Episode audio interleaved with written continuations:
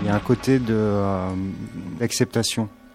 Et euh, en tout cas, je pense que tout ça, ça reflète moi ce que je pense du monde aujourd'hui et de la société. Et c'est une façon d'injecter mon point de vue dans ma musique. Et, et je suis un peu comme ça. Et je pense que même si j'ai envie de me battre et tout ça, il y a un truc où on est un peu, euh, on a l'impression d'être pris au piège. Et du coup, bah, la seule solution, c'est de, de se laisser un petit peu planer, quoi. Et donc, euh, fatalement, ça se ressent dans la musique, je pense, ce côté-là. Ce qui fait qu'avec ce titre euh, The Fall, on est vraiment sur un morceau down tempo, euh, presque une, une petite balade.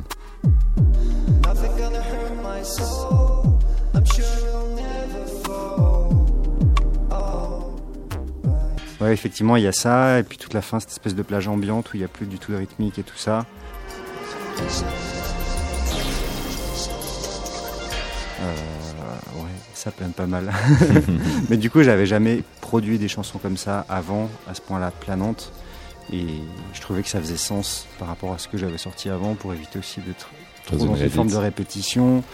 Et j'avais le sentiment que beaucoup de gens m'attendaient pour des titres techno, alors que je fais pas du tout de techno. Et je voulais préciser aussi là-dessus que je ferais pas ce qu'on attend de moi.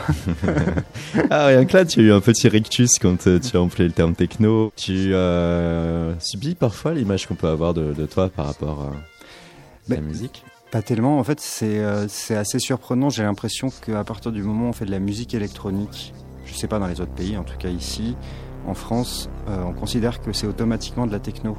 Moi, j'ai quasiment jamais écouté de techno. J'en écoute pas. Et je suis jamais allé en club de ma vie. Donc ce serait même pour moi dur de dire que je fais de la techno. Effectivement, il y a quelques titres qui sont peut-être plus dansables. Je veux pas dire dansant, mais dansables. En concert aussi, ça, il peut y avoir un côté qui peut être plus entraînant, mais je sais pas si on peut parler de techno à proprement dit. J'ai du mal à, à savoir. Mais c'est vrai qu'on souvent on peut me mettre cette étiquette-là. Euh, Je sais pas si c'est par défaut ou si c'est parce que des gens sont spécialistes du genre et sont capables de dire que ce que fait Apollo Noir c'est de la techno. Pour ma part, je suis pas sûr que ce soit ça. Pour nous, ce que fait Apollo Noir avec Chaos ID, ça va plutôt être euh, un penchant ambiante très clairement, mais aussi du breakbeat, Ouais. drum également. Tout à fait.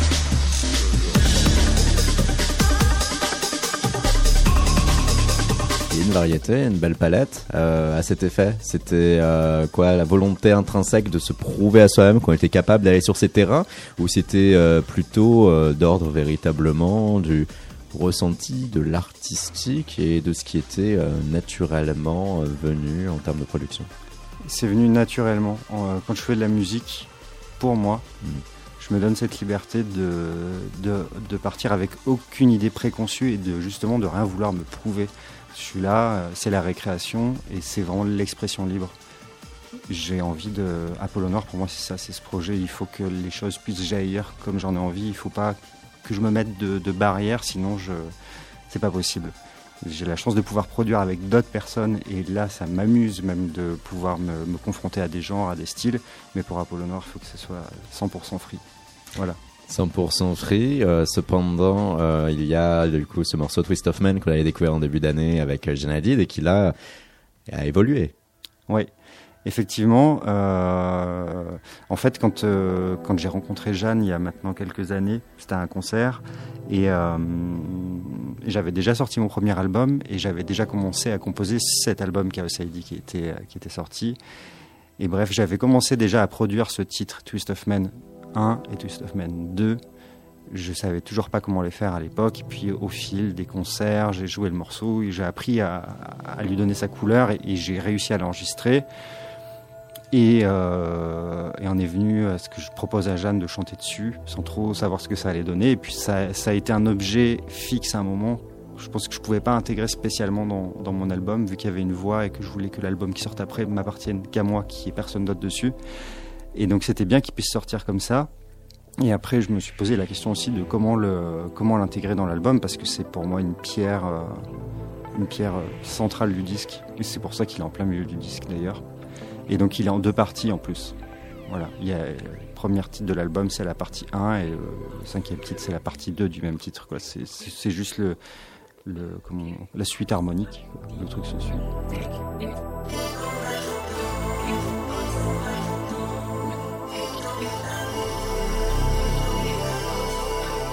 C'est euh, aussi là une bonne définition de Apollo Noir, avoir euh, la liberté euh, de pouvoir compter sur euh, Dead et pouvoir faire ce que certains diraient altérer la voix, alors que d'autres aimeraient et rêveraient d'avoir Dead dans sa version la plus pure. Mais ouais, c'est vrai que quand elle est venue euh, au studio pour, euh, pour faire ses prises de voix, justement, euh, enfin, elle est adorable. Elle me disait qu'est-ce que tu qu'est-ce que tu voudrais et tout ça. Donc on a un peu parlé du mode et je lui ai dit bah ce serait bien qu'on ait un truc hyper euh, limite on sache, on sache même plus si c'est une vraie voix ou pas en fait. Et que est-ce que tu es d'accord après que quand j'édite tes voix et que je mixe tout ça, que vraiment j'y aille euh, pas par quatre chemins, mais pour avoir un truc hyper euh, chimique, quoi, et qui soit pas du tout, presque pas conna- reconnaissable. Et c'est d'ailleurs, j'ai une petite anecdote qui est super marrante, c'est une amie, Narumi Hérisson, qui joue avec Jeanne sur scène au Mhm. clavier. Et puis, euh, quand le morceau était sorti avec Jeanne, euh, elle me dit, ouais, il est super, ton nouveau morceau, euh, Twist of Man, j'adore, mais c'est qui qui chante dessus Et j'ai dit, bah, c'est Jeanne. Et elle- Enfin, elle me fait, merde, mais j'avais même pas reconnu alors que je joue avec elle tous les jours et tout. Donc euh, voilà. Moi, je me, je me suis pris cette liberté-là parce que je trouvais que ça avait un sens par rapport à ma musique. En fait, je l'ai pas fait. euh, je là, par contre, je l'ai fait de, de façon hyper euh, intentionnelle, quoi, de, de transformer sa voix pour que ça fit avec mon univers. Un univers qui va être euh, grandement marqué par l'ambiance. Euh, tu es présent au sein de Tiger Sushi, hein, au sein d'un label Ouais. euh, qui euh, est patronné par Joachim. Joachim qui a livré très récemment une compilation ambiante et qui disait haut et fort sur France Culture que, ou sur FIP que la musique ambiante est une musique physique. Ouais. Toi, quel est ton rapport à la chose? Je, je partage tout à fait ce point de vue. Je crois que j'écoute de la musique ambiante depuis super longtemps. Et ça je pense que je l'ai toujours écouté, mais de façon euh, pas spécialement consciente, mais de, par né- forme de nécessité. J'écoute énormément de musique et la musique ambiante, elle me permet de me reposer en fait.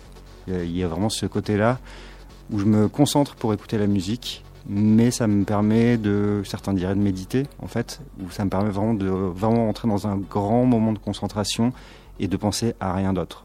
Alors que peut-être qu'on peut faire ça avec d'autres musiques, mais vraiment la musique ambiante, pour moi, elle a ce- cette force-là, c'est de, de me plonger dans, dans une profonde euh, concentration. Une profonde concentration, une forme de spiritualité en tant que telle aussi Ouais, on peut, on peut peut-être dire ça. De là, on se ramène sur le deuxième morceau euh, de Chaos ID, Unrelated to God.